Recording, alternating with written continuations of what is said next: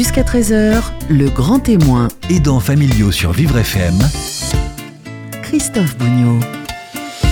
Bonjour Christophe. Bonjour Carole.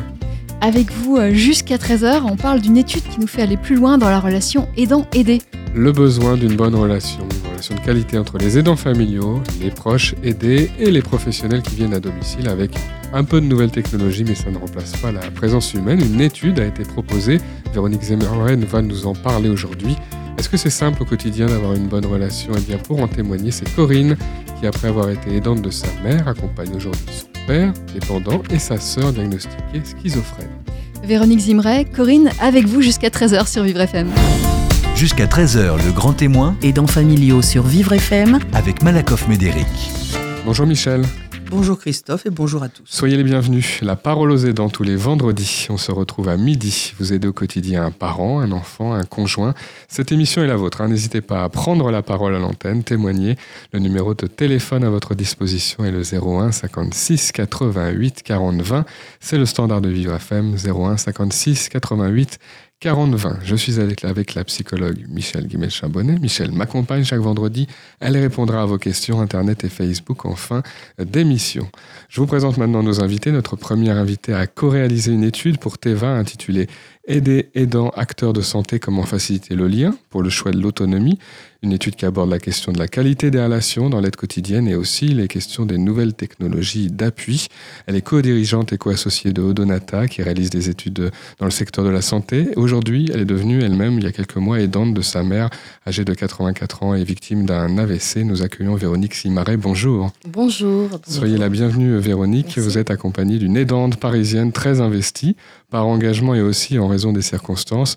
Euh, vous, vous avez aidé votre mère et vous accompagnez aujourd'hui votre père qui a 85 ans, qui a des problèmes de désorientation, et votre sœur âgée de 65 ans qui a été diagnostiquée schizophrène. Vous êtes Corinne. Bienvenue, Corinne. Merci beaucoup. Alors avec vous, euh, Véronique, on va aborder les principaux enseignements de cette étude TEVA. Il faut savoir que des groupes d'aidants, des personnes aidées ont été interrogés, y compris à domicile, hein, pour à voir comment ça se passait. Ça a été le cas de, de Corinne. Euh, Une étude donc de terrain basée sur le vécu des personnes. Quels sont les principaux enseignements de cette étude qui est plus qualitative? Hein, D'habitude, on nous abreuve de chiffres. Là, vraiment, là, on essaie de comprendre comment ça se passe à fait. domicile. Tout à fait. Donc c'était effectivement l'objectif de, puisque vous l'avez euh, cité, le laboratoire Teva, de, comprendre euh, et d'analyser euh, la réflexion sur l'accompagnement des personnes fragiles à domicile et, donc faciliter leur autonomie et prévenir la, dépendance. Donc, si je me permets, je, vais un petit peu parler de la méthode. Pardon. Et la méthodologie est donc en fait tournée autour de trois groupes, de trois groupes de 6 à 7 personnes. Euh, donc on avait euh, deux groupes de personnes aidantes et euh, un groupe de personnes aidées qui pouvaient se déplacer, parfois même accompagnées pour pouvoir se déplacer. Et nous avons fait quatre binômes auprès de personnes qui ne pouvaient pas se déplacer. Et ces personnes étaient donc représentées aussi par leurs aidants. Donc en fait, donc des discussions assez longues. Vous imaginez pleines d'émotions. Euh, voilà. Donc euh, Ce sont des, des grandes histoires aussi de vécu qui, qui, arrivent, beaucoup de, de, de charges émotionnelles. beaucoup de charges Mais émotionnelles. malgré tout, il faut essayer de comprendre un peu comment ça se passe. Et hein. notre rôle euh, dans, chez, dans, dans la société, c'est de ne de, de pas prendre parti et de rester très objectif. Et, telle est le- la problématique quand nous, nous traitons des sujets comme cela. Euh, donc 26 personnes en tout ont, été, ont témoigné. Hein, euh, autant vous dire que, que les temps de parole étaient normalement. euh, Alors, c'est pas comme à la radio euh, où on a un temps de parole défini. Normalement, c'était, on, on l'a défini, mais il était de 2h30, 3h pour les groupes et euh, d'une heure. On va avoir un peu ouais. moins de temps aujourd'hui. Voilà. Et, et là, et finalement, nous sommes partis. Nous avons dû arrêter au bout de 3 heures, 3 heures et demie les groupes et au bout de 2 heures euh, euh, les, les, les- les entretiens. Voilà. Donc, quelque chose d'assez important qui, qui, qui, qui va animer, qui va enrichir surtout le, les. Oui. qui va enrichir, enri- enrichir surtout le- les résultats, c'est que nous avons travaillé, et ça, je, c'est, c'est, euh, c'est- c'est, euh, nous tenons à, à le dire, avec des méthodes de- pour avoir le, le- le libre langage des, des personnes qui ont témoigné, avec euh, des méthodes de post-it, euh, pour que justement personne ne vienne euh, donner l'avis ou le contre-avis euh, lors, que- lors, lors des, des- groupes, euh, que toute personne puisse euh, en fait s'exprimer librement et venez donc euh, au tableau, si je puis dire, au paper, euh, ajuster et apposer son, son, ses post-it et exprimer librement son, ses arguments, ses réactions, ses définitions. Donc c'est important de dire ça. Et une autre chose importante, puisqu'en fait, le, les résultats sont, sont c'est vraiment un, il va y avoir quatre points qui sont partagés par les personnes qui ont été interrogées, c'est que en fait nous avions au sein de, de, de, nos, de nos, témoignés, de, nos témoins, nous avions des personnes de tout âge, de tout profil euh, de perte d'autonomie. Hein, on pouvait avoir, vous avez parlé de schizophrénie, on pouvait avoir des personnes handicapées, des personnes de tout âge et tout profil, je dirais, euh, socio, sociologique euh, représenté. et, tout le monde s'est exprimé de la même manière.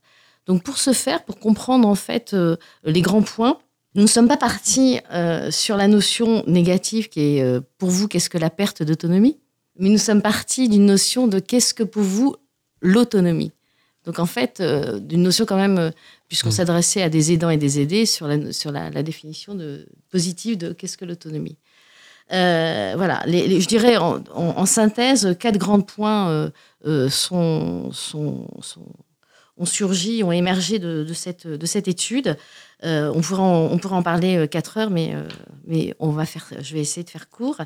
Donc, l'autonomie à domicile, et ça c'est très très important, ne repose pas du tout, du tout sur la, la seule mise à disposition de moyens matériels et techniques. mais va revêtir une, une, notion très importante qui est la notion de confort psychologique, c'est-à-dire qu'en fait, les aidants comme les aidés disait euh, on entoure, que l'aidé soit entouré. L'aidé disait je dois être entouré. L'aidant disent on va entourer notre aidé, euh, euh, qu'il soit aidé, oui, mais une notion fondamentale que nous avons recueillie lors de ces témoignages, pas être assisté. Assisté, non. Et on va voir, il y a toute une, déclinaison des, quatre points fondamentaux qui, qui vont arriver à, le, point le, plus prégnant, je dirais, de l'étude.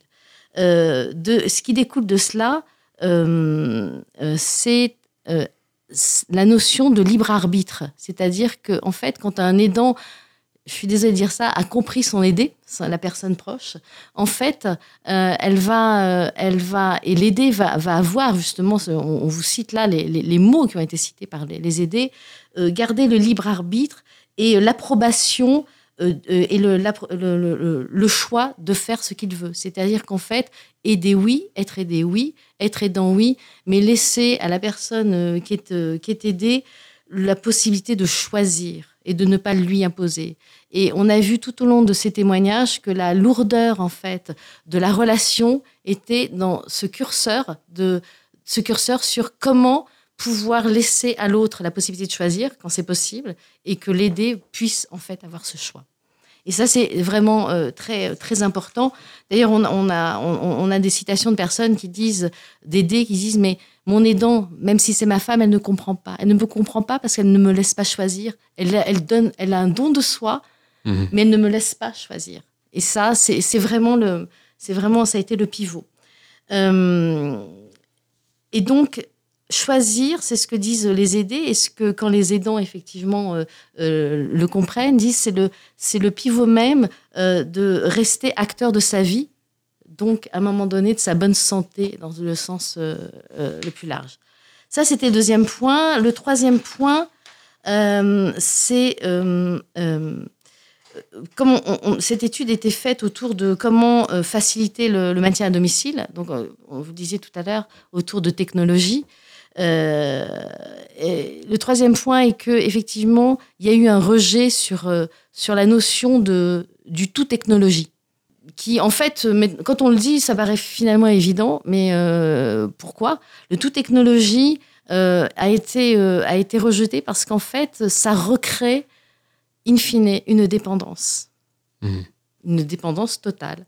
Et d'ailleurs, euh, euh, je pense qu'ici, il y a des personnes qui sont, ou peut-être pas, en tout cas moi, je suis dépendant de mon smartphone, par exemple. De voilà. On en parle de plus en plus. On en parle de plus en plus, et j'essaie de, m'en éloigner, mais c'est ainsi. En fait, toujours est-il que euh, ça recrée, ça crée une dépendance, une dépendance d'ailleurs logistique, plus d'électricité, plus de technologie. pas d'argent, pas de technologie. Et, cette dépendance est donc justement à, à, bannir. Mais, mais, soyons clairs, tout n'est pas rejeté.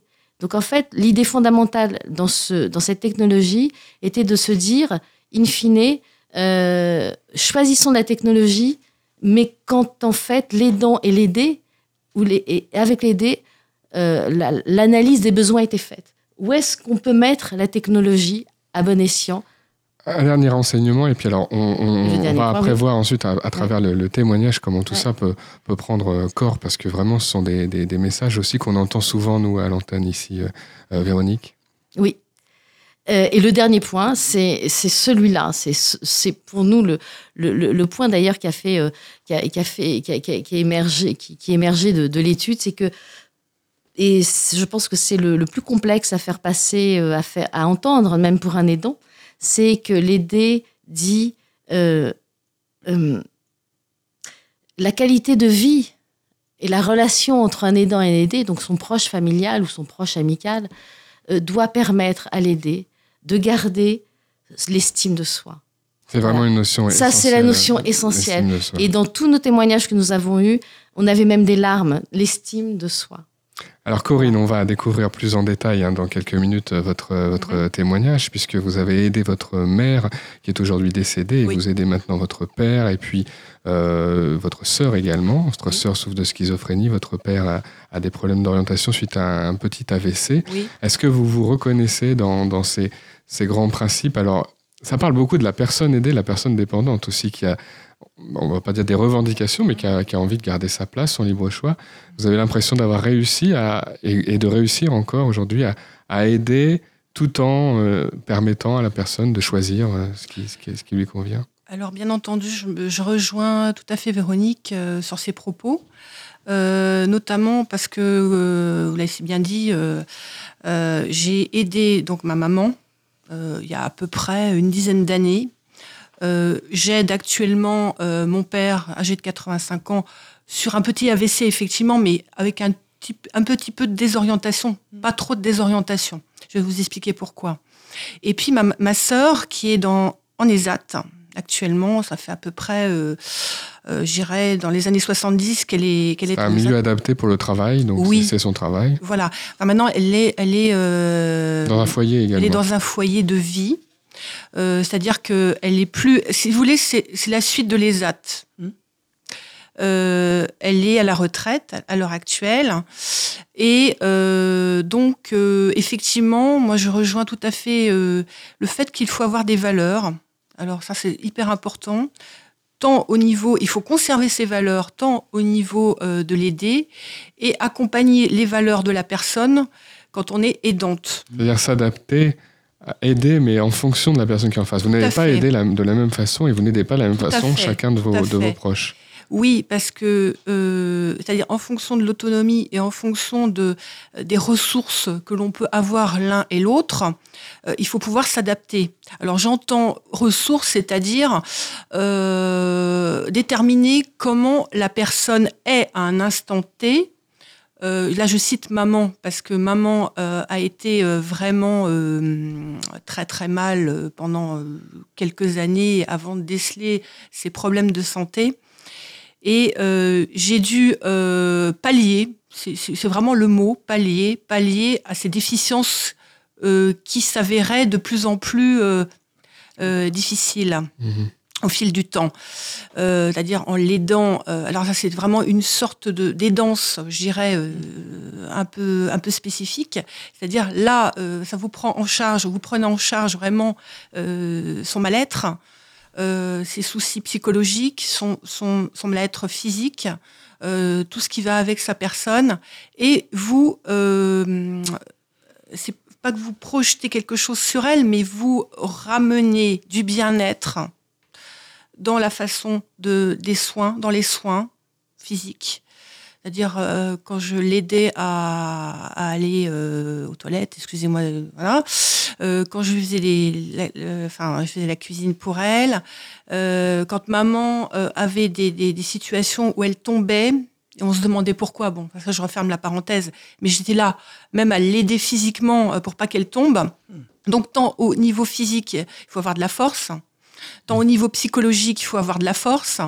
Euh, et euh, ça a été vraiment très difficile. Alors jusqu'au bout, euh, pour l'accompagner aussi jusqu'à sa fin de vie. Mhm. Et sa fin de vie a été, euh, enfin, ça a été, ça a été difficile. Voilà. On voit bien que c'est compliqué à, gérer, même s'il y a des objectifs de bien faire. On voit bien que c'est compliqué. On va marquer une première pause et se retrouver tous ensemble pour la suite du témoignage de Corinne et voir comment on fait justement pour mettre en œuvre une bonne relation aidant aider avec l'intervention éventuelle de nouvelles technologies, de professionnels tout autour, parce que c'est vraiment une question globale tous ensemble. À tout de suite euh, sur Vivre FM. Vous écoutez le grand Aidants familiaux jusqu'à 13h sur Vivre FM. Christophe Bougnot et Michel Guimel-Chambonnet. La parole aux aidants, c'est jusqu'à 13h. Chaque vendredi, on vous donne rendez-vous. Vous aidez au quotidien un parent, un enfant, un conjoint, handicapé ou malade. Cette émission est la vôtre, surtout n'hésitez pas, prenez la parole. Ce que vous vivez peut aider les autres euh, personnes qui écoutent. 01 56 88 40 20, le numéro de Vivre FM. Et je suis avec la psychologue Michel Guimel-Chambonnet, avec Véronique Zimaret, qui a euh, co-dirigé une étude, une étude autour de la relation aidant-aidé, euh, qui est elle-même aidante de sa mère depuis quelques mois. Et Corinne, Corinne a participé à cette étude. Elle est multi-aidante, je ne sais pas si on peut dire ce mot-là, et c'est pas non on plus. va l'inventer. Euh, c'est pas non plus une joie, mais vous faites face à vos responsabilités avec euh, beaucoup de courage. Vous avez aidé votre mère, vous aidez aujourd'hui votre père et votre sœur qui souffre de schizophrénie, votre, votre sœur. Euh, on, se posait la question voilà, d'articuler sa relation. Vous avez bien expliqué votre relation avec votre proche. Et puis autour de ça, il y a les rendez-vous, il y a les professionnels qui interviennent. C'est pas toujours euh, simple. Alors peut-être on peut dire un mot de votre sœur qui, euh, votre sœur qui est âgée de 65 ans, qui a été diagnostiquée schizophrène. Elle a travaillé dans un ESAT. Elle vit aujourd'hui dans un foyer. Et vous communiquez avec elle. Vous êtes un peu son aide et puis son amie aussi. Vous avez une relation très proche. Je suis tout. Vous la voyez, vous l'appelez tous les jours. Tous les jours, on se, tous les jours, on, arrive à avoir euh, des contacts au téléphone. Même des fois, ma, euh, ma sœur euh, m'appelle deux, trois fois par jour parce que bon, il y a souvent des problèmes, malheureusement, avec l'institution c'est-à-dire tant au niveau de ses, moniteurs euh, que par l'information qu'elle a et qu'elle, enfin, elle n'a pas l'information qu'elle devrait avoir. Et, euh, et, disons que là aussi, je reviens un petit peu sur euh, Véronique tout à l'heure sur le respect qu'on lui doit.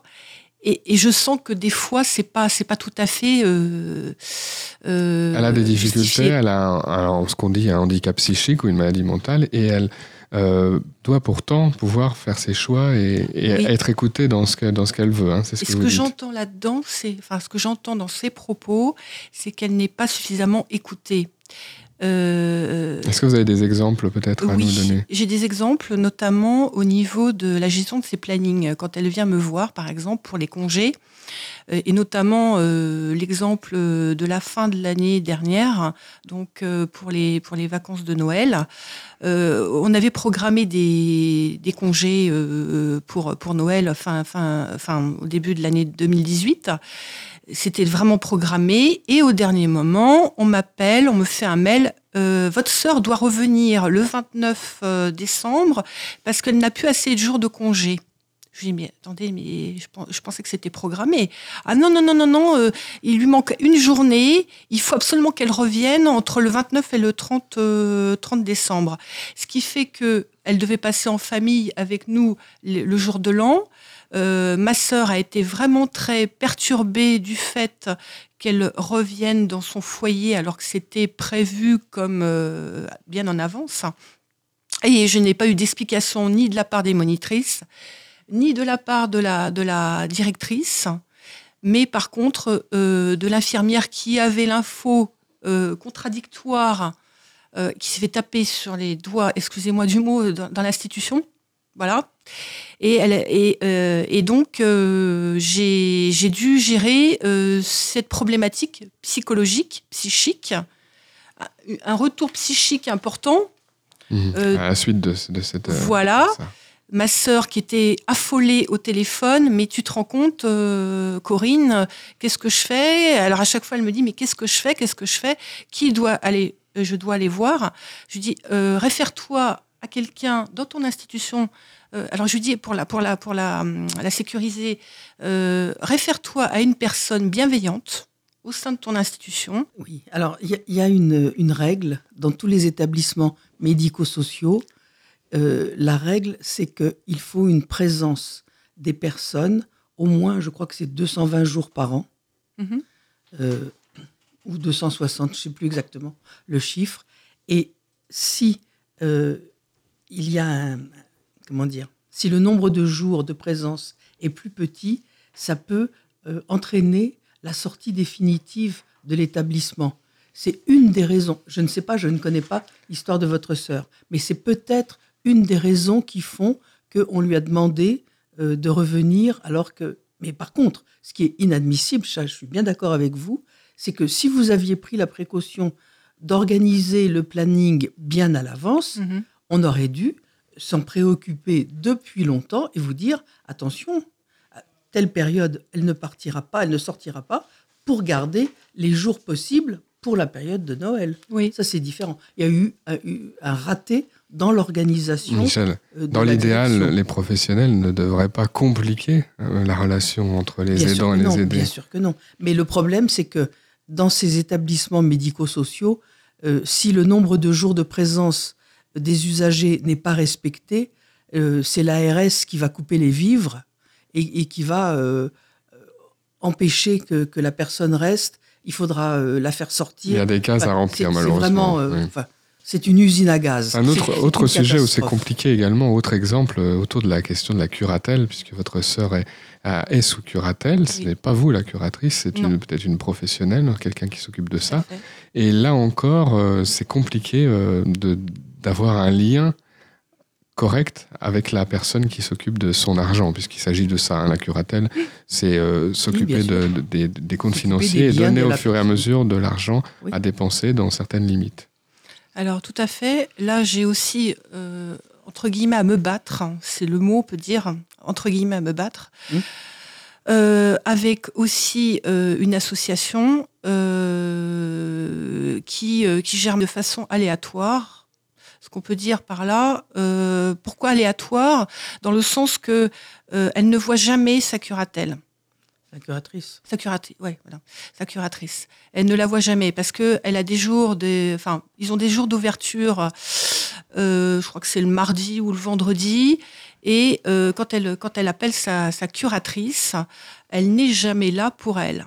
Et lui vous, a- si vous essayez d'intervenir, ça marche oh là pas là, mieux. oh mon dieu, oh mon dieu, oh my Alors, god. écoutez, vous avez un, un recours, vous écrivez au juge des tutelles en disant que cette, euh, association de tutelle ne, ne convient vraiment pas ni à votre sœur ni à vous et que vous souhaitez pouvoir changer de curatrice et que vous demandez à devenir vous-même la curatrice. À ce moment-là, effectivement, le juge des tutelles, alors vous donnez des exemples, vous expliquez, euh, et le juge des tutelles peut accepter le changement de curateur. Mais il faut savoir, moi j'ai travaillé, et je travaille encore parfois avec une association de tutelle, euh, les, les gens qui, qui- les gestionnaires de, de tutelle ont 500 C'est dossiers ça, euh, pour, euh, pour deux. ça. Mhm, C'est absolument impossible de voir une fois par an mhm, les personnes qui leur sont confiées. Mhm. C'est- C'est pas possible. Matériellement, Et, Mhm. enfin, il faudrait travailler jour et nuit et ça ne suffirait pas. Mhm. Donc, c'est vrai aussi que quand il y a une permanence, la permanence est complètement embouteillée. Le système est tel que euh, il n'y a pas suffisamment de tuteurs, de gestionnaires de tuteurs, de, de tutelle, pardon, pour s'occuper de tous les gens qui sont euh, sous protection juridique. Alors, on a fait effectivement. euh, Enfin, moi, j'avais j'avais fait euh, en sorte d'aller voir le juge des tutelles, comme vous m'avez si bien dit. Euh, et euh, on m'a répondu que euh, parce qu'avant elle avait elle avait pas une association, elle avait une personne euh, Oui, particulière, bien sûr. une assistante sociale, ça allait très bien. Elle est, mais part- elle est partie à la retraite malheureusement.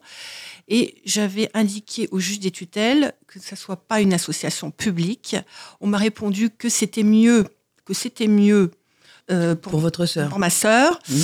euh, que euh, voilà que ça soit dans l'intérêt, que ça soit public pour à la fois tant pour le foyer qu'à la fois aussi tant pour le domaine juridique, que ça soit une logique publique et non pas public-privé. Oui.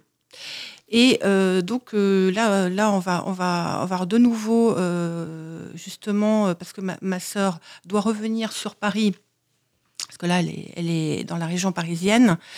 Et dès qu'elle revient sur Paris, on va faire intervenir le juge pour notamment les histoires de planning, les histoires d'argent, parce qu'elle a en gros euh, euh, 40 euros par jour, par, par semaine, pardon. Mm.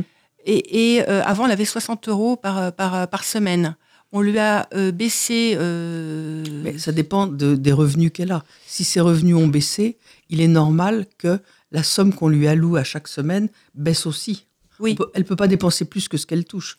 mais on- on- on- le problème aussi, ce qui Une intervient, partie de ces revenus qui est utilisée probablement pour le foyer aussi. on ne sait pas. J'ai voulu savoir. Alors On ne là, sait c'est pas. c'est vrai que un peu plus de transparence, peut-être, ça aiderait les personnes. Alors, on voit vraiment que, et on a fait une émission, une matinée spéciale sur Vivre FM il y a quelques semaines.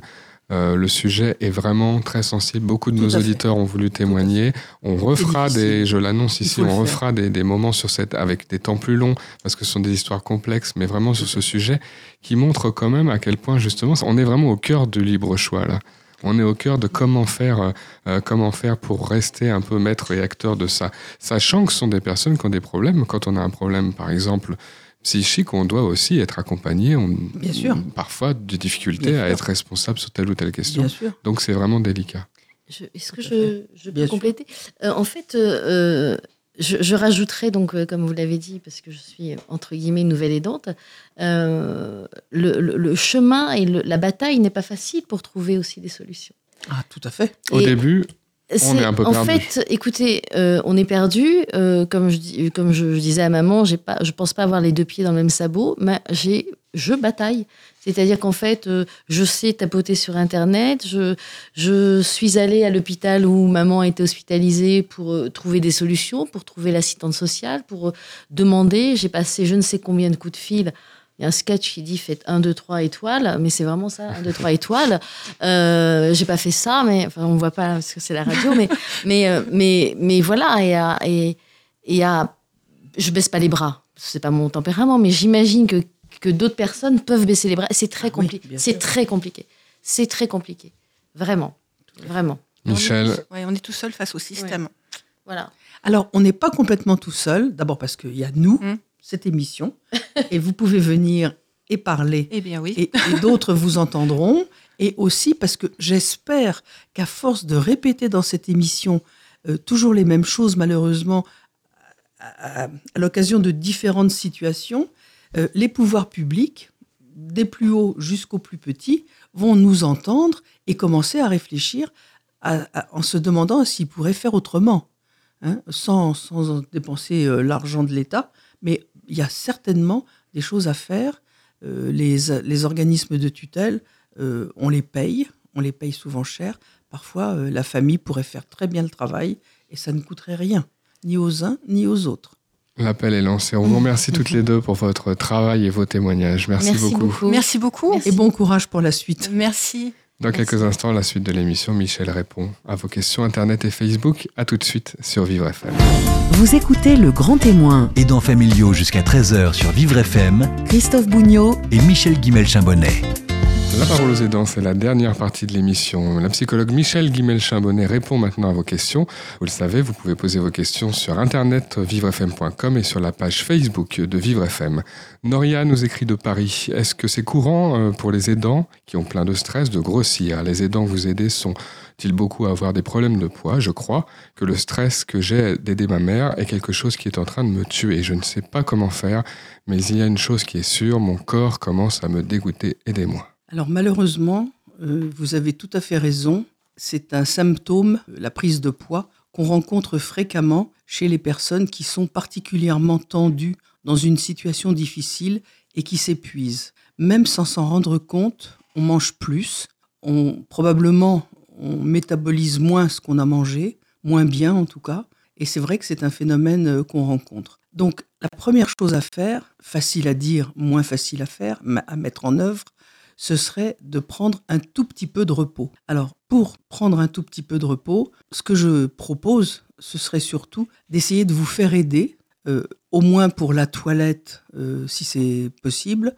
C'est une prescription médicale, c'est pris en charge par la sécurité sociale. Il faut en parler avec le médecin généraliste de votre mère. Et puis, essayez de voir autour de vous, aussi simplement que possible, quelles sont les personnes qui seraient susceptibles de s'occuper un peu de votre mère, euh, que ce soit vos frères et sœurs si vous en avez, ou des cousins ou des voisins. Alors, s'occuper d'elle, c'est pas forcément s'occuper toute la journée mais c'est vous soulager, vous donner, une heure pour pouvoir euh, sortir, aller faire des courses, faire quelque chose qui va vous, vous sortir au sens propre du terme euh, de la situation. Voilà. Et je pense que si vous essayez euh, ces petits trucs, peut-être vous pourrez arriver à reprendre votre souffle. Les aidants, les proches, négligent souvent euh, leur propre santé. C'est ça qui se passe Tout ici. à fait. Ça, c'est vraiment le, une des questions principales qu'on rencontre. Euh, L'aidant euh, tombe facilement malade parce qu'il ne prend pas soin, pas suffisamment soin de sa santé. Nadine nous écrit de la ville de Marseille. Je vois mon beau-frère refuser les aides qu'on lui propose et en même temps dire qu'il n'en peut plus, que ce n'est pas une vie qu'il a envie de mourir. Sa femme, qui est ma sœur, a un cancer des os, les docteurs sont peu optimistes. Je lui ai demandé un jour pourquoi il n'allait pas voir un psy pour lui-même, pour avoir du soutien. Il m'a répondu qu'il n'était pas fou.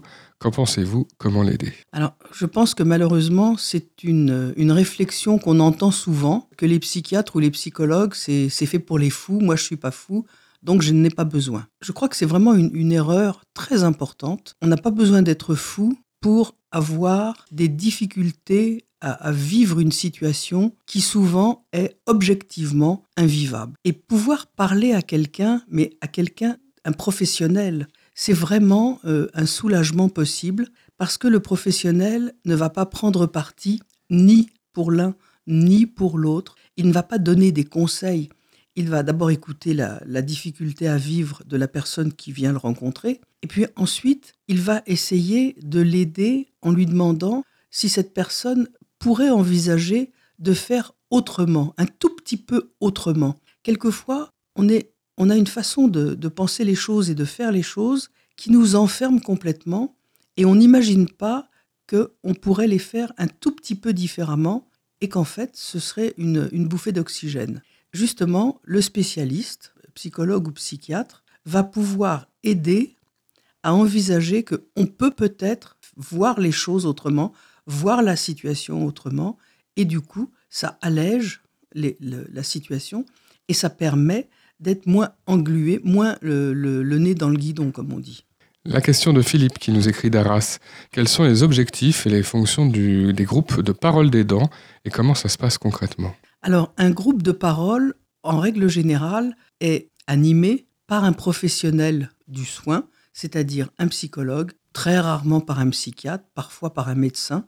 Et c'est un groupe qui réunit des, aidants aussi, qui sont dans des situations, pas les mêmes, mais des situations analogues à celles de, par exemple, Philippe qui écrit d'Arras. Donc, c'est la rencontre avec des gens qui peuvent vous aider à y voir plus clair, et en même temps, avec des gens qui sont dans des situations du même genre et qui vont dire comment eux ont fait un certain nombre de choses. Parfois, ils vont dire ben, ça a raté. Parfois, ils vont dire ça a marché. Qu'est-ce que moi, qui suis dans ce groupe, je peux picorer de ce que les autres me disent et qui pourrait éventuellement m'aider? Est-ce que ça va me permettre d'éviter une grosse erreur? Est-ce que au contraire, euh, ça va m'aider à, à, mettre en place une solution pas très compliquée, mais qui va vraiment aider tout le monde. Et ça, il n'y a que la discussion avec les pairs PAIRS, c'est-à-dire ceux qui sont euh, embarqués dans la même galère, c'est cette discussion avec les pairs qui peut justement donner ces informations et qui peut permettre de, de, voir autrement une situation qui est du même genre. Si je suis très timide, j'y vais quand même? Oui, parce qu'un groupe de parole, contrairement à ce qu'on peut penser, c'est pas un groupe où on est obligé de parler, c'est un groupe où on va au début entendre ce que les autres disent, entendre ce que le professionnel peut dire,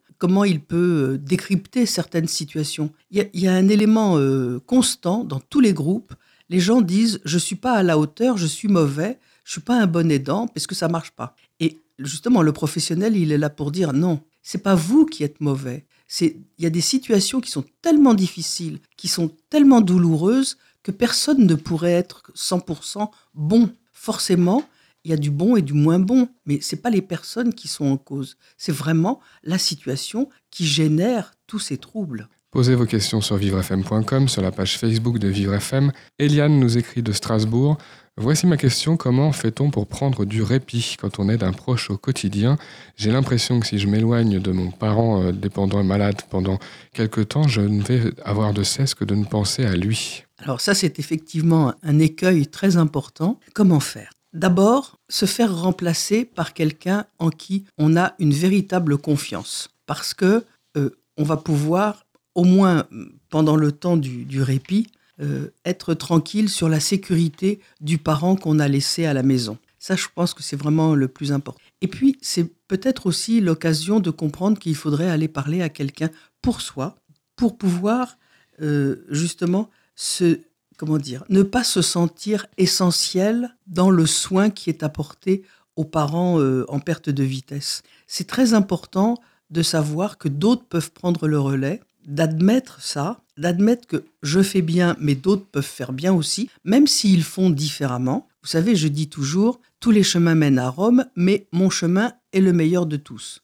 Mais non, c'est une illusion. Tous les chemins mènent à Rome, et du moment que ça mène à Rome, c'est bien, peu importe leur forme. Donc je crois que c'est vraiment un travail à faire pour se détacher un tout petit peu. On n'oublie cette... pas complètement. Ah non, on n'oublie pas du tout. Mais on se détache de cette position centrale que l'aidant cherche à occuper. En fait, c'est ça l'écueil. Et c'est ça qui fait que l'aidant qui s'éloigne ne va pas être complètement tranquille. Il ne pourra être tranquille que s'il sait et qu'il a admis que d'autres peuvent faire aussi des choses bien avec le, parent, avec l'enfant, le conjoint, et que eux peuvent s'en aller tranquilles. Question de Françoise qui nous écrit de Lyon.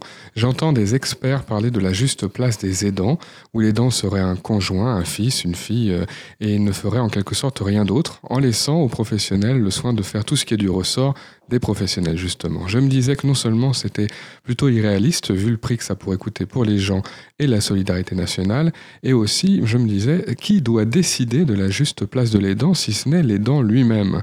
Qu'en pensez-vous? Comment trouver, selon vous, sa juste place? En en parlant, en parlant avec un professionnel, pour le coup, euh, je pense que quelques rencontres avec un psychologue pourraient aider. On peut faire beaucoup de choses, mais tout dépend de l'investissement qu'on met dans les choses qu'on fait. Le plus bel exemple que je peux donner, c'est celui d'une aide-soignante qui m'a expliqué un jour, les patients, je les aime avec ma tête, ma famille, je l'aime avec mon cœur. Quand on est aidant, je pense qu'il faut aider beaucoup et aimer beaucoup avec la tête et seulement un tout petit peu avec le cœur. Si on fait le contraire, on est englouti dans la relation et on ne peut pas effectivement prendre du recul, on ne peut pas euh, s'arrêter, on, on, devient le moteur essentiel de la relation. Ça n'est bon ni pour l'aidant, ni pour la personne aidée. Avoir des, un recours aux professionnels, ça permet de se décentrer un petit peu, Tout justement. À fait. Et ça permet justement de prendre un tout petit peu cette distance dont parle cette dame. Posez vos questions à la psychologue Michel Guimel-Chambonnel. Il répond chaque semaine dans l'émission vivrefm.com, la page Facebook de Vivre FM en envoyant vos messages. Merci Michel. Au revoir Christophe.